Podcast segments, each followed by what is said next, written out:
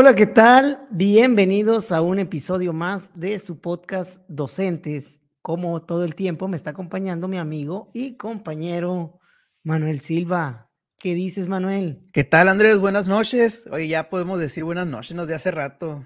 Sí, sí, sí. ¿Recuerdas cuando, cuando omitíamos el decir buenos días, buenas noches, buenas tardes o cualquier cosa para que no se supiera que lo estamos grabando? Sí, sí, sí, me acuerdo. Pero bueno, yo quisiera omitirlo todavía para hacerlo temporal, pero sí, sí, sí aplica, ¿no? Sí aplica el buenas noches. ¿Qué Oye, fíjate que tanto, tanto que me quejo del saludo, las convencionalidades y todo eso, pero el, algo que no dejo y será porque lo tengo muy marcado y creo que como maestros lo tenemos en general muy marcado, es esa parte del, del dar el saludo, del buenos días, buenas tardes, buenas noches, ¿no? Sí, pues es que es parte de, es parte de la cordialidad. Lo cortés no te quita lo valiente, Manuel. Incluso no sé si te pasa. Bueno, pues, o sea, ya estás, ves raro a quien no lo hace. Al menos a mí me pasa mucho, ¿no? Obviamente, si no me dan los buenos días, no me afecta, no me ofende, pero sí me queda así como que ya está la costumbre, pues es algo que lo, lo traemos tan arraigados con los niños, este, en las aulas o en todas partes, que ir a una parte, a una tienda o algo y que tú des los buenos días y que no te los den, como que ya, o sea, no te amarga, pero sí te queda, lo notas, pues. Y la costumbre es más fuerte que el amor, ¿no, Manuel? Veniste romántico, inspirado ahora. Sí, no, pues es que dices cosas que, que, me acuerdo de canciones y en pleno mes de febrero, pues, ¿qué te voy a decir? Andamos por ahí. Pues muy bien, Andrés, ¿qué tenemos para hoy? Pues el día de hoy vamos a hablar, como lo dice el título, de recursos no convencionales para el aprendizaje. Un tema que pues el título está medio extraño, ¿no? Siento que no, no, no termina de encajar, pero la idea es ahorita explicarlo, ¿no, Manuel? Pero así iniciamos, de hecho, iniciamos de una manera no convencional eh, y vamos por parte de lo mismo. Sí, fíjate, no convencional, lo platicamos más temprano, ¿no? O sea, como cómo le ponemos, cómo quería. Pero básicamente la intención es eh, proponer algunos recursos, herramientas y demás que no sean tan utilizados incluso platicamos si pudiera ser innovadores. Bueno, es que innovadores, ya cualquier cosa innovadora lo queremos ligar automáticamente a la tecnología. Pues cuando innovadores sabemos que es simplemente que eso no se haya utilizado en ese espacio, en ese momento o en, esa, o en ese contexto, valga específico.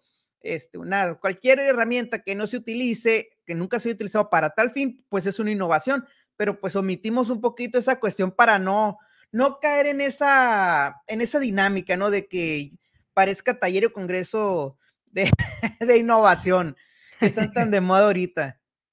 Sí, sí, sí. De hecho, sí. Efectivamente, ¿cómo decirlo? No, lo no convencional y lo innovador no es lo mismo, ¿no? Y creo que partimos de ahí y podemos hacer una diferencia partiendo de, esa premisa. ¿Qué es no convencional? ¿Qué sería ser no convencional o hacer algo no convencional, Manuel? Ok, no convencional, pues que, que no sea lo típico, lo común, ¿no? Lo primero que se me viene a la mente es, tú, cuando, ¿qué les pedimos a, a, los niños normalmente que escriban? Pues les pedimos que escriban con lápiz. Y si un niño ese día trae ganas de escribir con un color naranja, o sea, es algo ya no convencional. O sea, poniendo un ejemplo muy, muy simple, ¿no? Entonces, todo aquello que salga de lo cotidiano, todo aquello que salga de lo normal, de que también que es normal, ¿no? Todo aquello que salga, es que valga la palabra convencional, pues, o sea, lo que está convenido, lo que está especificado de una manera implícita, o sea, subjetiva, el valor intrínseco. Todo aquello que está, que está ya con una convención, o sea, que ya está convenido de una manera implícita, hablando de los buenos días, es una convencionalidad. Ajá. Sí, así lo, definiría muy parecido a ti, algo que es habitual, ¿no? Algo que es habitual, que es como que muy, pues muy común, es la palabra común, mm, repetitivo, que ya, es, ya forma parte de, de esa manera de hacer las cosas. En este caso, cuando estamos hablando de recursos no convencionales, pues es de salirnos de aquellas actividades, materiales, estrategias, si quieren llamarlo, que están como tipificadas en, en el magisterio entre, entre los maestros, ¿no? Más que nada iría por ahí. Yo creo, ¿no? Muy bien, y, está bien hacer la diferenciación, ¿no? Porque cuando hablamos de innovación, normalmente encasillamos todo lo innovador en tecnología, pero aquí pues lo que queremos hacer es dar, vamos a dar algunos ejemplos, propuestas, ideas acerca de algunas herramientas o recursos para no convencionales, pero vamos a dividirlos en uno que sí utilicen tecnologías y en otros que no utilicen tecnologías también para para pues dejar más claro esa parte, ¿no? De que no toda innovación o no toda cuestión no convencional requiere el uso tecnológico, que a raíz de la pandemia, tú y lo hemos platicado, pues hemos crecido exponencialmente como escuela, hablando de un todo, hablando de manera general, en el uso de las tecnologías y qué bueno, lo necesitábamos. Pero también ya hemos caído en un punto en el que, por te decía los congresos, taller de TICS, el eh, curso de TICS y puro, y parece que ya también, o sea, qué bueno, lo aplaudo, perfecto, pero pasa cuando es una novedad, pues. Eh, ese, ese, ese, ese, y al rato se te olvida lo demás o le das un valor que no, o desbalanceas las cosas, pues.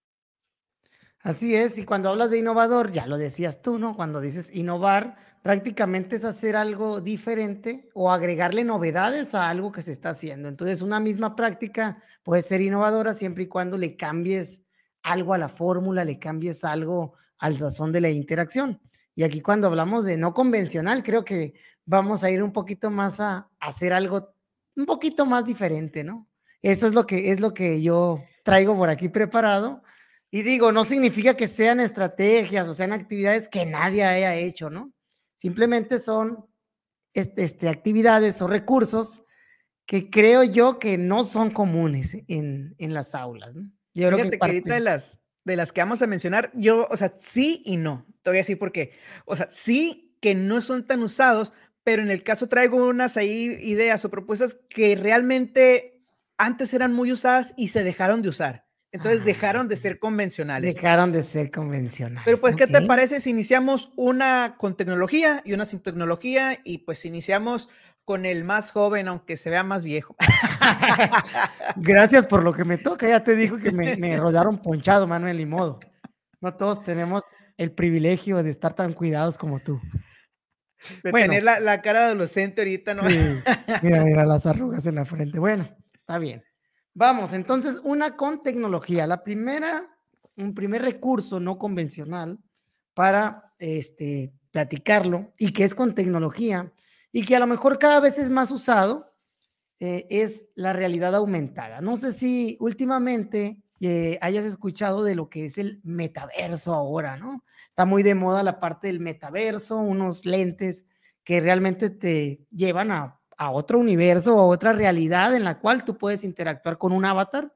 Bueno, existe la posibilidad de, con por medio de la realidad aumentada, ya sea con tu celular o ya sea con unos lentes donde le pones un visor, puedas interactuar eh, pues con otra realidad, ¿no? Con una realidad virtual en la que se asemeje más a lo que, a lo que uno realmente está viviendo desde acá. Entonces, eso de la realidad aumentada, vayan a, mi canal, busquen el video, hay un video para, con actividades de preescolar, por ejemplo, de cómo los dibujos de un niño pueden cobrar vida si, si usa ciertos formatos. Está muy padre, está muy padre. Lo hice para un día del niño y por ahí debe estar guardado. Lo hice con un dibujo de, mi hijo. Está, está muy buena esa aplicación y creo que cada vez es más usado, pero sigue estando dentro de lo no convencional porque todavía hay bastantes eh, profesores o bastantes maestros que no nos animamos a ir hacia allá.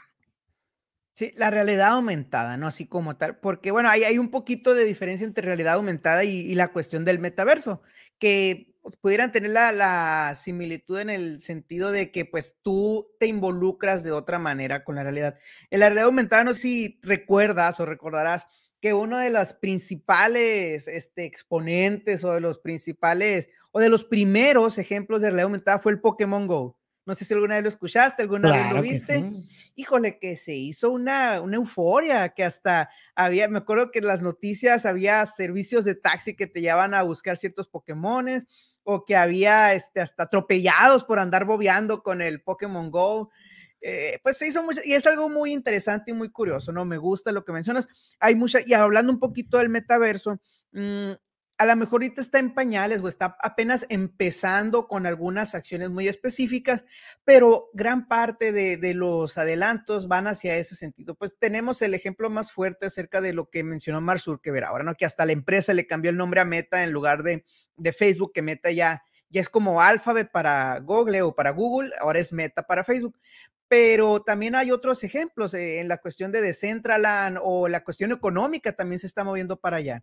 Un metaverso o una, pues sí, una realidad alternativa, si lo quieres ver de otra manera, en la que instituciones ya están comprando su participación. O sea, tú gastarías un millón de dólares en algo que tú no puedes tocar, pero que sabes que ahí está. Me gustaría tener un millón de dólares. bueno, para empezar, para empezar ahora con lo de promoción horizontal.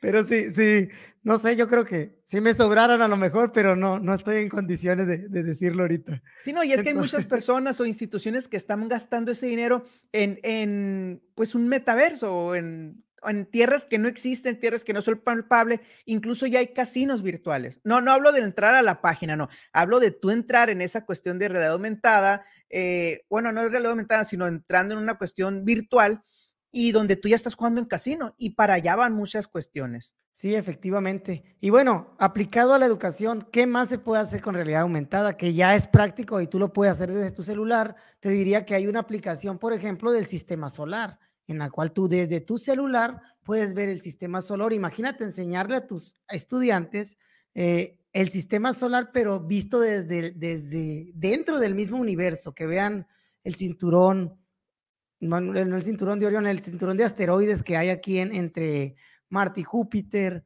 y así, esas, ese tipo de cuestiones, los planetas, la cercanía, los movimientos, se puede hacer desde esta aplicación y quiero mandar un saludo al maestro Isaí, que no sé si vea los podcasts o no, maestro de, de por acá de la región, que realmente utiliza mucho de estas herramientas, ¿no? Incluso ah, tuvo unos lentes con Google para poder hacer ciertas actividades y bueno, es no convencional lo que se hace. No, y deja tú ahorita que dices el sistema solar, no sé si alguna vez eh, había un video que, que, veía con los niños, eh, más que nada en sexto, donde te habla la relación de tamaño o la relación de aspecto, o sea, en cuanto al, a la luna, a la tierra, y te vas al sol y te das cuenta que somos diminutos. Somos, ahora sí, no somos nada. y no somos nada, pero somos mucho. Qué impresionante, o sea, me, me puse a lo mejor imaginando un poquito en una realidad aumentada, ver qué tamaño tendría la Tierra en, y en algo que nosotros podamos ver con aquí nuestro, vamos a decir, en mi sala, yo puedo ver que a lo mejor la Tierra puede tener el tamaño de un frijol y cómo el Sol puede tener el tamaño de una pelota de básquet y cómo va a haber una estrella mucho más grande que puede tener el tamaño del refri y así nos vamos, ¿no? Así es, sí, sí, sí. Bueno, pues esa es la primera de con tecnología de un servidor. La tuya, Manuel. Mira, yo los ejemplos que voy a poner son muy aplicados a mi vida diaria, ¿no? O a mi vida cotidiana, porque me, gusta mucho esa parte, pues yo siento que algo se hace útil cuando tú lo usas. Si no te sirve, pues no te es útil, simplemente está ahí. Y no sé si alguna vez, bueno, sé que sí, no, pero es una, es una formalidad decir el no sé si alguna vez has tenido que arreglar algo y que no sepas. Ah, sí, claro. Muchas ¿Y qué, qué es lo que haces? Pues dicen que el mejor maestro es YouTube. Así es, y te digo porque, puta, un montón de, ya me siento el constructor de tantas cosas que he hecho a través de videotutoriales y ese sería el primer recurso tecnológico que, que yo consideraría para la escuela, la cuestión de los videotutoriales, videotutoriales para lo que tú te imagines. O sea, hablo de cuestiones específicas, ¿no? Hay de todo, o sea, ya cualquier duda que tú tengas para arreglar una regadera eléctrica, para instalar un estéreo al carro, para lo que quieras, hay videotutoriales. Y siento que es un recurso que hemos desaprovechado un poco en la escuela. Normalmente, y no me quiero ir tanto a la cuestión de videos educativos, no, yo hablo así como tal, videotutoriales. ¿Cómo hacer, por ejemplo, un pegamento a base de harina? Porque le estamos diciendo a los niños, hagan el engrudo. ¿Qué videotutorial cómo hacer engrudo? O cómo hacer, o sea, un ejemplo, pues ya el, conocimiento está al alcance de, todos y ya no tenemos un monopolio nosotros como maestros sobre el conocimiento. Anteriormente como que teníamos monopolizada esa parte, ¿no? El maestro es el que sabe y el maestro es el que enseña. Ahora no, el niño aprende de cualquier parte y el niño en su, en su casa, hablo de niño desde primaria a secundaria más o menos sus niveles, ¿no? En su casa, no sé si te tocó, cuando tú un videojuego no lo podías pasar, ay, entrabas al, a YouTube o ahorita está Twitch o lo que tú quieras, pues este para entrar a, a ver y cómo pasarlo. Y era un video tutorial, o sea, no sabíamos que era video tutorial. Yo recuerdo con mi hermano cuando recién empezaba esta cuestión de lo, del internet con el Zelda del 64, el, el Ocarina. Este, hay quienes sepan de qué se trata. Este, y me acuerdo que no tu lado Taku. Claro, claro, ¿no? Yo sí soy gamer de, de, de chiquito, ¿no? Es más, mira, vengo con el elegante ahorita. Vengo con la camisa del Yoshi, no, no, si se nota, ¿no? Ahí está. Este, entonces, ¿cómo uno buscaba aprender por interés? Y creo que en la escuela hemos dejado, hemos desaprovechado esa parte. Sí, definitivamente, definitivamente. Y mira, yo ahí cuando hablas de videotutoriales, a mí se me ocurre también como propuesta eh, la creación de los mismos, ¿no? Estamos en la era de, la información y, y, cómo puedes generar también tu contenido desde esa parte, ¿no? De, crear, por ejemplo, que un niño pueda aprenderlo a través del videotutorial, pero también que lo pueda explicar en un videotutorial, que él lo haga lo cree y al momento de él crear ese contenido, tener ese video, aparte de que ya tienes una evidencia muy buena de, de cómo el aprendizaje se genera, eh, te, queda, te queda esa parte de que el niño sepa o forme parte de, algo, ¿no? De una creación y llegamos a, uno de los, mm, vamos a decir, niveles más altos de la taxonomía, que es que él evalúe todo su proceso y que pueda ser capaz de crear algo. Entonces yo creo que eso complementaría un poco. Me gusta que lo manejas de una, o sea, normalmente lo tratamos de hablar en, un lenguaje coloquial tú y yo, pero realmente es un proceso muy profundo y ya nos vamos a cuestiones de, de, de taxonomía, nos vamos a cuestiones de, muy técnicas, pero qué padre, o sea, todo eso es lo que, lo que, lo que influye. Ahí, Andrés, Topper, un favor, es porque acabo de algo que me encantó, un comentario, si lo puedes poner ahí en pantalla. Dice la maestra Jimena, me gustó mucho el comentario. Dicen que uno de los retos de la escuela del siglo XXI es enseñar lo que los niños no aprenden en Internet. Totalmente de acuerdo, o sea, excelente comentario. Y también, curiosamente, o sea, sí, ese sería uno de los retos, pero también yo siento que el reto que seguimos teniendo es que la escuela sea una extensión de la realidad del niño, no que sea el mundito aparte. Sí, definitivamente. La escuela tiene que cambiar y, tomar ese rol, ¿no? Todavía en la escuela tradicional, voy a decirlo, por decirlo de una manera, se piensa lo que tú dijiste, ¿no? Que el maestro es poseedor y probablemente en algunas comunidades sí sea así, ¿no? Sí sea así donde tengan poco acceso, pero estamos hablando, eh, vamos a decir, de, de, la época en realidad y de cómo Muchos creen que están así, pero no lo están y se, y se tornan en aquel, en ese comentario de, poseedores de la verdad, donde están hablando de, lo que creen y pues esas creencias y esas esos, esos verdades que el maestro maneja, pues se manejan como de manera totalitaria o de manera unilateral y bueno, yo creo que eso, eso no entra en este programa de recursos no convencionales. Entonces, eh, pasamos con el, ahora el primero eh, sin tecnología, ¿verdad? Ok. Este, mm, pues mira, voy a empezar con el bajito, que tiene que ver con la manera en que realizamos los exámenes, la manera convencional de realizar los exámenes. Cuando uno hace un examen regularmente, pues los forma, los pone en filas, lo convencional, ¿no? Eh, los, los, les da su examen a veces de diferentes tipos y todo y bueno, les pone a, que contesten con lo que vieron durante un mes. Con lo que te, voy a, interrumpir un momento. Si eres asiático, les pones unas cajitas, ¿no viste? Ah, bueno. bueno, sí, así. Entonces, eh, lo no convencional, exámenes en equipo y a, bueno, no a computadora, a libro o a comentarios abiertos. Exámenes, digo, mucha, a lo mejor hay gente que lo haya aplicado y creo que en algún momento tú lo, no sé si tú me lo comentaste o algún maestro que los hacía de esta manera.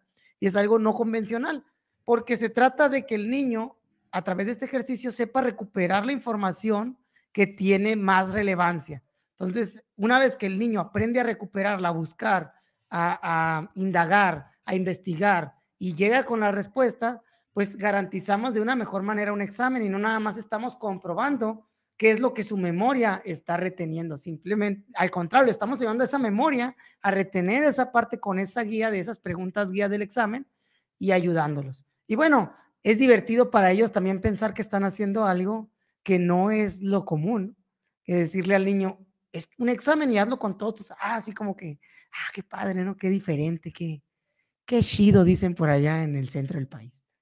¿Cómo ven? Sí, no, me, gusta y esa cuestión, me gusta lo que dices porque realmente ya una de las habilidades o de las competencias a desarrollar es, no es lo que sabes, es cómo llegas a la información, porque la información ahí está. Hay muchas cuestiones, ya no necesitas tener eh, todo de memoria. Cuando tú sabes que en Internet te pueden decir las capitales de cualquier país, lo, lo importante en muchos casos es cómo llegar a esa información, cómo conseguirla. Me gusta la cuestión de que es un proyecto al fin y al cabo, o sea, al trabajarlo de una manera colaborativa lo conviertes en un proyecto y, y desarrollas otro tipo de competencias. Muy interesante esta, esta cuestión de los exámenes colaborativos y dejándole los recursos. Me gusta, me gustaría para, había una actividad que en algún, nosotros teníamos en el sector, un, bueno, tenemos en el sector una estrategia que era el coloquio de, de prácticas innovadoras. Y había una vez que una maestra hicieron en Pueblo Yaqui, ahí saludos a, a, las maestras, este, una actividad donde era con la mochila. O se cuenta que el papá se sentaba en el mesabanco del niño y ya sabían los recursos que tenían que tener. Entonces les ponían una serie de, una hojita, una serie de actividades y la mamá o el papá tenía que hacer uso de lo que el niño tenía en la mochila. Entonces, para ver, para ver que realmente trajera las cosas que necesita. Y me voy un poquito hacia a lo mejor un examen, ¿sabes qué? El examen lo puedes contestar con lo que traigas en la mochila. Ya tú sabes qué libros tienes que traer, ya tú sabes qué materiales que tienes que tener. Entonces, está muy interesante. Ya tú sabes, chico, ya tú sabes. sí, ya tú sabes. Muy bien, ¿cuál es el tuyo, Manuel? Mira, insistiendo en esa cuestión de que yo me voy mucho a lo, práctico, a lo cotidiano, los juegos de mesa. Híjole, siento que los juegos de mesa hay de todo tipo, ¿no? Hay de ajedrez, hay de damas, hay de yenga, hay del que te decía ahorita mi soporte súper elegante, que es el Rumi, es un juego de matemáticas que, que, a mi hijo le encanta. Este, mi hijo tiene seis años, lo he dicho eh, en otros programas. Entonces, eh, es como un, o sea, hay muchos tipos de juego de mesa, pero hablando de este juego en específico, no lo estoy promocionando y no nos patrocina, pero estaría padre porque está muy interesante. Tienes que hacer sumas, o sea, vas sumando y tienes que tener, tu primer movida tiene que ser con un mayo, un, los puntos sumen más de 25 y ya vas haciendo otras cosas, pero para mí los juegos de mesa han sido, es un recurso que está muy desaprovechado en la escuela, entendiendo las características que tenemos como escuela y que a lo mejor no siempre se podrá y no todos los juegos de mesa, pero también esa parte eh, la lotería que conocemos, la lotería matemáticas, eh, de matemáticas, por entonces hay muchas maneras de utilizar. Y aquí la intención es no solamente limitar de una manera convencional al aula, esa parte la hemos dejado o seguimos teniendo la idea que la escuela solamente es en el aula y el, la tarea, o sea, que no deja de ser el utilizar este recurso. Como saben que niños, el día de hoy, su tarea va a ser que jueguen cualquier juego de mesa no me hagan un reporte, no me hagan nada. Mañana cuando les pase lista, su respuesta o su presente va a ser decirme el juego de mesa que jugaron. Y así nada más. O sea, queremos, sí está la parte de la evaluación, no me quiero pelear con la evaluación, pero aquí la intención es desarrollar habilidades también con un recurso no convencional de una manera no convencional, porque tristemente las cosas no convencionales las, las hacemos convencionales al solicitar un reporte, porque todo queremos reporte. Sí, sí, sí. De hecho, sí de todo queremos reporte y eso tiene que ver un poquito con el que voy a decir yo ahorita, pero no, no te me adelantes, Manuel, no te me adelantes. vamos, vamos por parte. Definitivamente creo yo que los juegos de mesa, y me voy a ir a los, a los más tradicionales, que ya quedan un poquito fuera de, de, ajedrez, eh, juego de damas, damas chinas, incluso la baraja, el dominó, que son juegos eh, de toda la vida, de viejito, diría mi papá, ¿no? Pero que te desarrollan ciertas habilidades y que tienes que realmente utilizar estrategias para pues tratar de ganar. Y hoy como que todo está más fácil, inclusive, por ejemplo, hay un dominó digital que juegas haciendo puntos, ¿no? Has jugado al dominó haciendo puntos, ¿no? El decimal. A ver, se, juega el dominó, pero lo básico, ¿no? El 6 con el 6, el 3 con el 3. Y hace poco aprendí que cuando te puedes ir por las mulas también de manera vertical, esa no me la sabía. Bueno, te explico rápidamente el, dominó porque mi papá, siempre, siempre jugué con mi papá, le mando un saludo a mi, viejo. Es un buen tipo, mi viejo.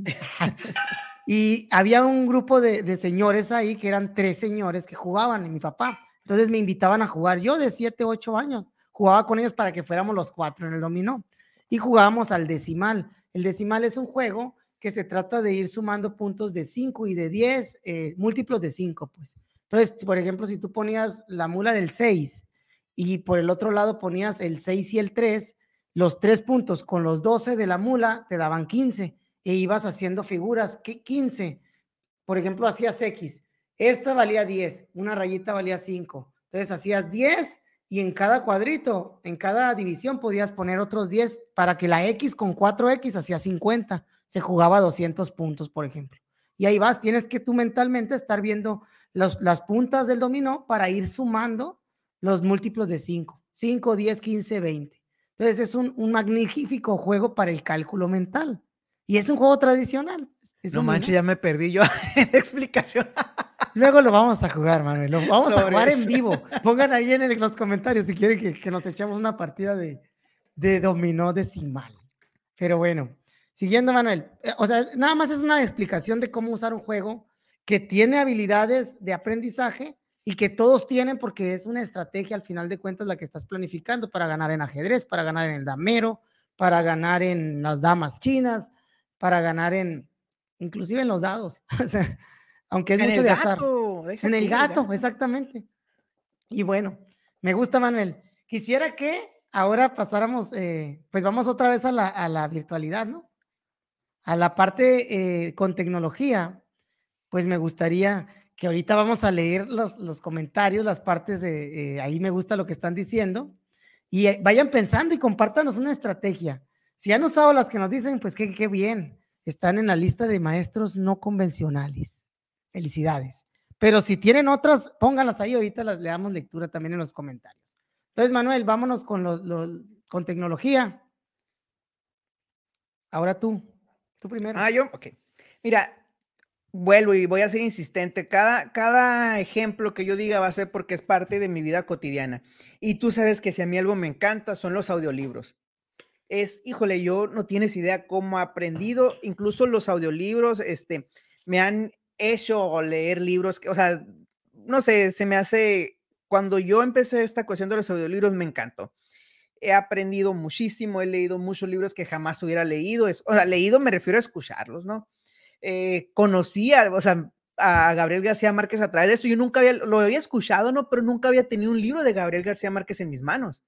Entonces, o libros que no son tan fáciles de conseguir en muchas ocasiones porque ya no hay tantas librerías entonces, también por el PDF, ¿no? Pero aquí haciendo específicamente los audiolibros, siento que es un recurso que, híjole, ¿cómo pudiéramos aprovechar? Hay muchas maneras de hacerlo. Personalmente, yo luego cuando viajo, más que nada, pero también incluso como una actividad de inicio. Sabes que vamos, nuestra actividad de inicio van a ser cinco minutos de un audiolibro y así te la llevas capítulo por capítulo y en una semana ya ven cinco capítulos y o tú te las ideas, ¿no? Pero pero me, gusta mucho, realmente es algo que, a mí me encanta y que, que, pues se me hace que está totalmente desaprovechado. Sí, de hecho, mm, sí, el audiolibro, y creo que más que el audiolibro, la, enseñarles a los niños a escuchar es algo muy necesario.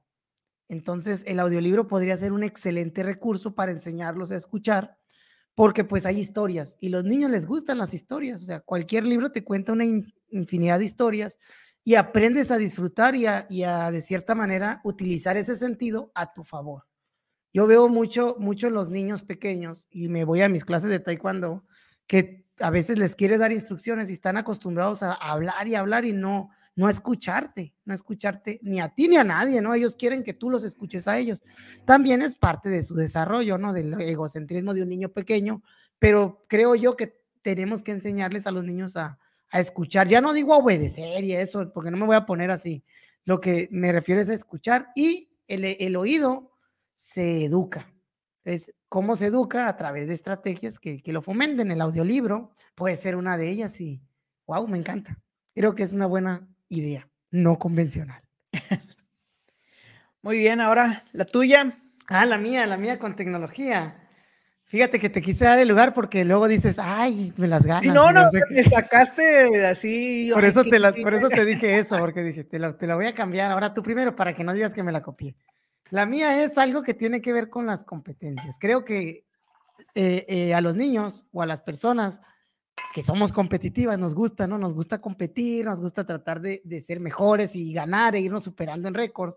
Y aquí yo creo que competencias digitales es una, es una manera de innovar. Ya hay muchos ahorita también así como test o cosas que puedes eh, poner como tipo concurso en lo que le metes algo lúdico y los, y los niños se emocionan y quieren ser los primeros. Ahora, yo lo, lo pongo así porque habrá personas que, que lo digan ya. Tenemos un capítulo de competir en la escuela, de hecho, ¿no? De, las competencias, pero de las competencias de, competir, ¿no? No de las competencias eh, de ellas.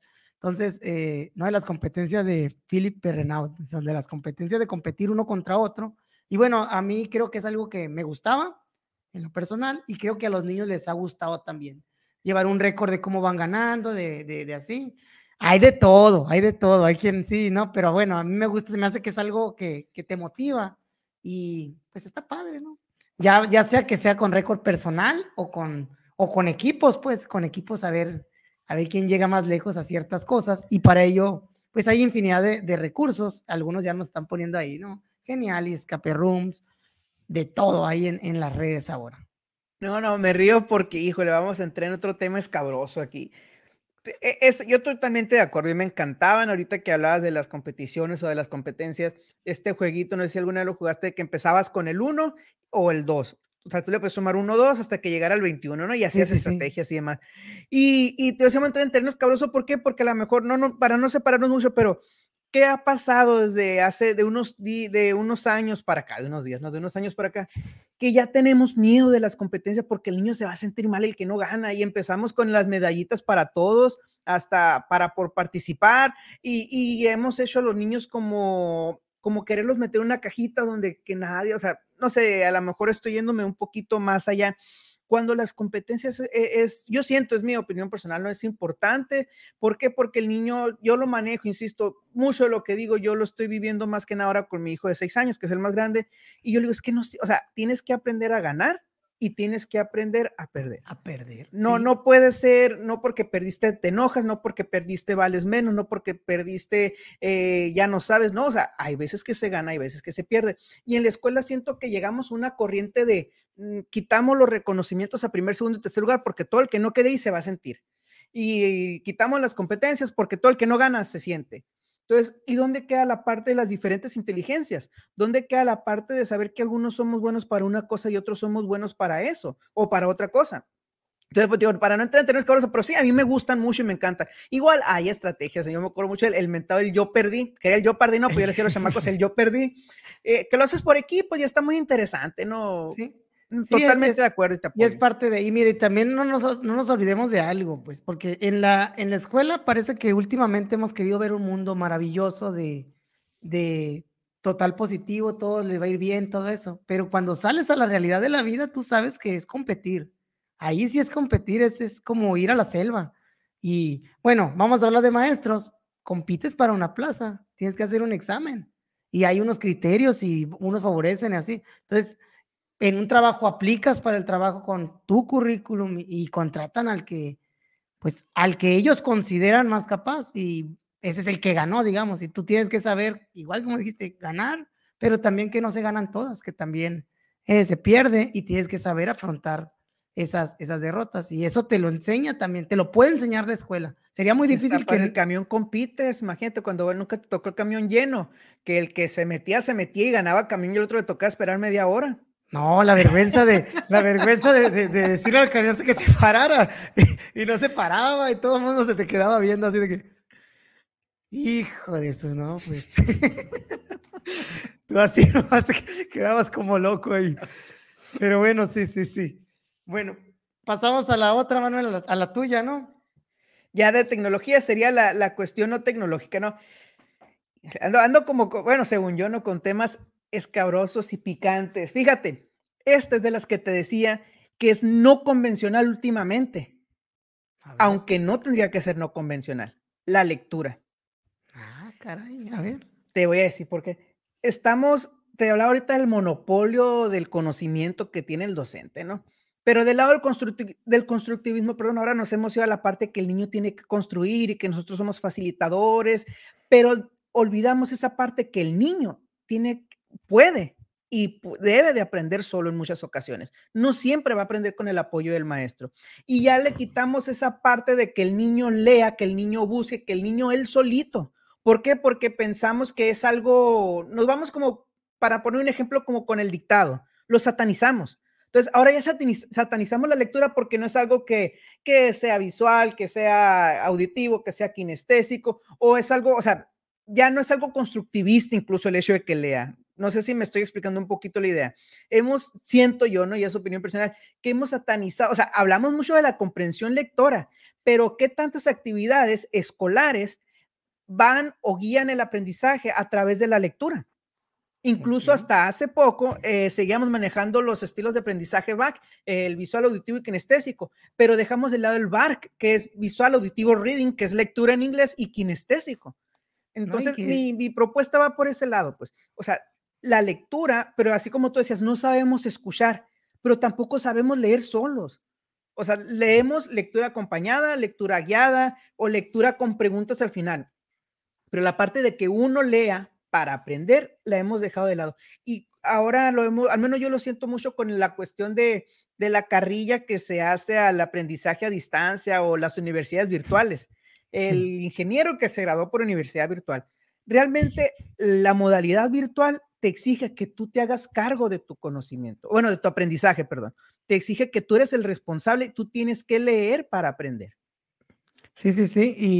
Y, eh, sí, pues de lo que siempre se ha buscado, una autonomía del aprendizaje, que puedas ser capaz de autorregular tus medios para, para aprender y eso te forza un poquito la, educación a distancia, aunado a que no estamos totalmente preparados o muchas personas no están preparadas para eso, ¿no? Y, ahí coincido. Y cuando hablas de esta parte de, tocaste algo, ¿no? Del back, de los estilos de aprendizaje. Fíjate que a mí siempre me han hecho ruido y ahora que salen en los neuromitos, me da tanto gusto porque tenemos de cierta manera canales de aprendizaje y aquí lo estamos viendo como la lectura es un canal visual, el, escucha es el canal auditivo, el kinestésico sería el hacer cosas y no significa que tengas un estilo de cómo hacer las cosas, sino que qué tan educado estás tu cuerpo, tus sentidos para poder aprender de ello. Soy de la idea de puedes aprender a escuchar, puedes aprender a aprender sobre, con la vista, puedes aprender haciendo las cosas. O sea, de todos aprendemos de todas las maneras.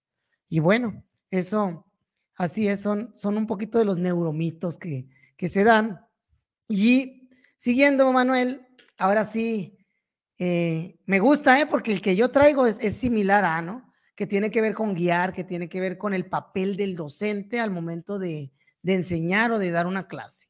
Y, y no, pues me gusta que, que la lectura. Creo que sí es algo que tenemos que fortalecer y hay muchas maneras de hacerlo. Sin embargo, a veces, como tú dijiste, nos queremos apropiar o andamos a las carreras con los tiempos por seguir un programa o lo que tú quieras y gustes. No, no fomentamos tanto que se dé este tipo de, de estrategia o de actividad. Oye, y sin querer nos fuimos a la cuestión del consejo técnico la lectura, ¿cómo? Ay, se me fue el nombre, la pintora, ahí sí nos, nos ayuda. Trinti, no sé cómo es. este, donde vamos a eso, o sea, queremos hablar de comprensión lectora, pero nuestras estrategias, nuestras actividades no van hacia la comprensión lectora, van hacia el simplemente dime lo que leíste, aunque ya sé, o sea, todos sabemos ya lo que se leyó, nomás contéstame lo que ya todos sabemos, porque ahí está escrito en lo que acabamos de leer. Sí estrategias de recuperación. Aquí está la maestra Jiménez. Hicimos un video muy bueno de, de, estrategias para la comprensión lectora. Vayan ahí al canal, dando comerciales aquí. Triqui, triqui. bueno, voy con el mío, Manuel, eh, para pasar a los comentarios. Estoy viendo que se está poniendo muy, muy bueno el podcast en los comentarios, ¿eh? con las estrategias que están poniendo. Eh, vamos con, dije exámenes en equipo, ahora vamos que, que no tengan tecnología este es como un reto y está bien padre, ¿no? Porque tiene que ver precisamente de dejar la verdad poseída por el maestro y convertirse realmente en alguien que promueva la búsqueda de la verdad a través de la mayéutica. La mayéutica. Se escucha muy bonito y en español. La mayéutica es el método socrático de realizar preguntas. Entonces, básicamente es que el maestro todo un día no explique. Realmente es algo que a los maestros tal vez nos gusta mucho y dicen, ahora hace poco escuchaba a alguien que decía, es que yo, mi vocación, ser maestro, me encanta explicar. Ser maestro no es explicar. Ser maestro es más que eso, es ir más allá de una explicación, aunque puede ser muy bueno para explicar las cosas, ¿no? Y eso no te convierte en buen maestro. El, maestro ahora es el que genera aprendizajes y los aprendizajes se pueden generar a través de estrategias de activación de, activación de aprendizajes, de estrategias activas.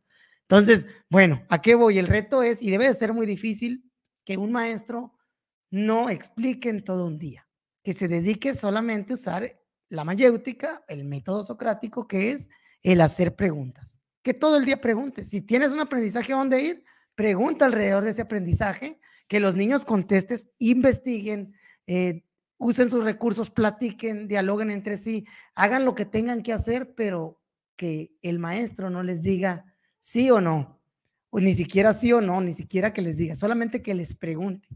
Y en el momento que... aplica para todos los grados. O sea, te, te, hago así como eso, aplicaría para un primero y segundo, porque lo veo en un sexto, en un quinto, ¿no? Este, como el típico, maestro, no sé, sí sabes. Síganme para más estrategias. sí, sí, no, no, mira, yo creo que sí, dependiendo del tema, ¿no? Obviamente, si, si partes de temas que son coloquiales, por ejemplo, las reglas de la casa en un preescolar. Si en su casa hay reglas, pues va a haber niños que van a poder decir y van a poder interpretar y van a poder explicarlas ellas en, conjunto. Y fíjate que hay, hay, estrategias de debate muy buenas en la parte de, educación inicial, preescolar y primeros grados de primaria. Cosas que te sorprenden que los niños dicen, saben y manejan, que tú dices, ah, caray, yo esa edad me estaba comiendo los mocos. Sí, pues o sea que ahorita es, algo distinto, es algo distinto y, bueno, pues qué te digo, a mí me gustaría cumplir ese reto, creo que sí aplica para, para todas las, las edades.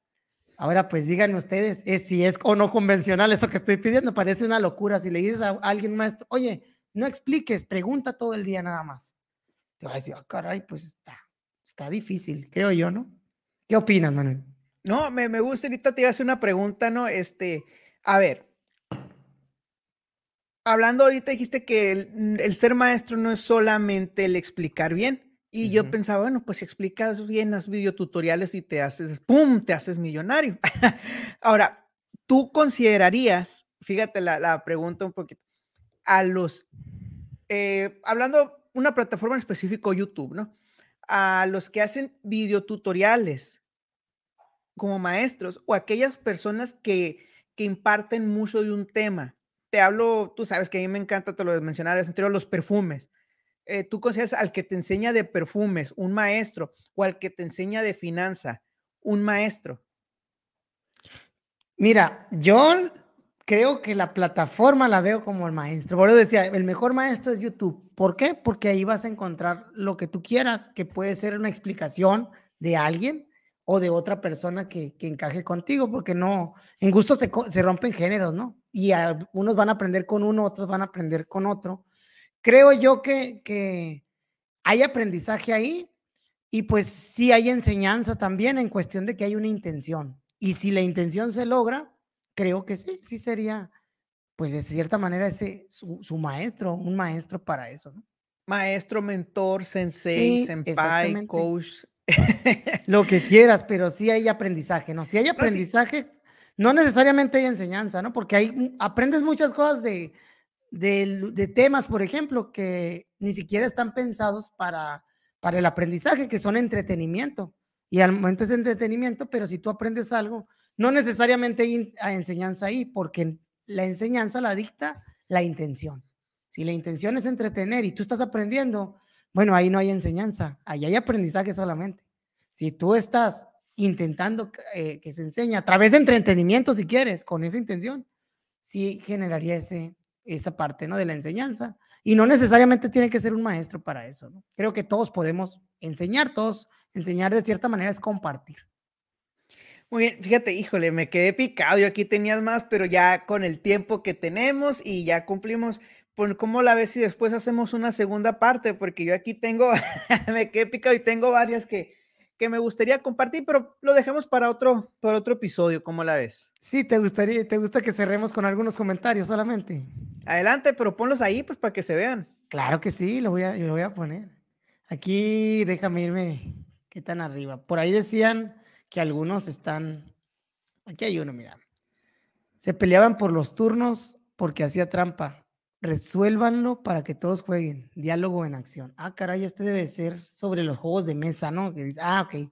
En cívica y ética la maestra pues eh, ponía juegos de mesa. O sea, tenemos maestros no convencionales por aquí.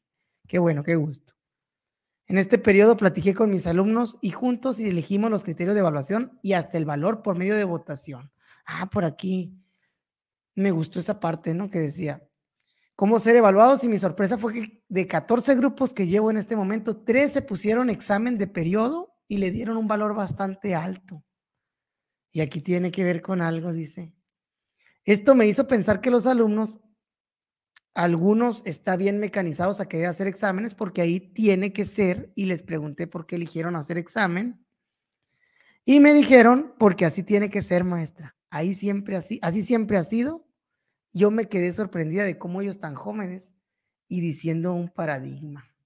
Ok, aquí hay una historia muy buena sobre esto, pero la voy a contar despuesito.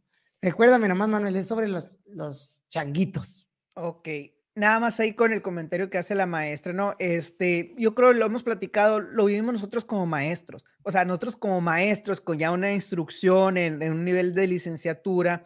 Entonces, ¿cómo seguimos enseñando a leer de manera silábica o por el método silábico? Porque así fue como aprendimos.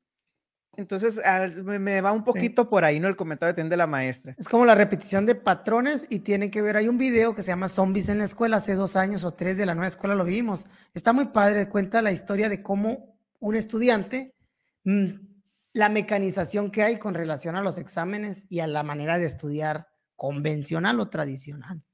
Aquí dice la maestra Jimena que la normal propuso llevar baraja para ver matemáticas con niños de primero. Me vieron feo, dice, sí, supongo yo que la baraja está satanizada, ¿no? sí, fíjate, ahorita que vi que, ese comentario, a mí me pasó lo mismo, porque los niños me preguntaron, claro, les dije, o sea, yo lo vi como un juego de mesa en el recreo, obviamente entendiendo que no iba a haber apuestas ni nada, no íbamos a hacer el casino. Le quitas lo divertido, Manuel. Pero sí hubo, hubo así como comentarios, no, que no pueden traer baraja a la escuela, de parte de, la escuela. Y yo, bueno, igual no sé si te tocó escuchar. Tazos. Eh, ah, es que la baraja es del diablo, de más cosas, pues no sé. Eh, está muy curioso. es curioso, es curioso. También hablan de algunos recursos como los webkes usando Geniali y pues que les fascinan aquí. No te digo que está más bueno en los comentarios el podcast, están poniendo ahí sus estrategias para desarrollar habilidades en los niños, sobre todo las de comunicación y vocabulario. También he implementado actividades llamadas escape room, escape room, no sé, me corrige la maestra de inglés, les gusta mucho, se divierten y estresan. el estrés es, parte de, ¿no? Este, te ayuda a mover. Dice, sí, con los escape room hasta yo me divierto. Bueno, hasta ahí yo creo que algunos comentarios, Manuel. Hay más. Muy bien. Está, muy padre. Dense ahí y déjenos en los comentarios lo que ustedes hacen, lo que les gusta, lo que piensan que es no convencional y para que otros se den ideas, ¿no? Dice aquí también, las apuestas también educan. Pareciera que lo no convencional es lo que deberíamos estar haciendo. Pues precisamente yo, yo así también lo considero. Considero que sí tenemos que darle un giro a la escuela para, para que realmente se generen aprendizajes verdaderos, duraderos, para no decir significativos, y, y que realmente marquen, porque sí hay mucha, tristemente hay mucha gente que sale de la escuela y dice, no, es que la escuela no me ayudó. No ven lo poco o mucho que ayuda, porque sí ayuda, pero también es por lo tradicional, creo yo. Yo le echo mucho la culpa a esa parte. Y bueno, ¿tú qué dices, Manuel? Con esto vamos a me, me gusta y esta cuestión del, de lo no convencional lo queremos estar haciendo.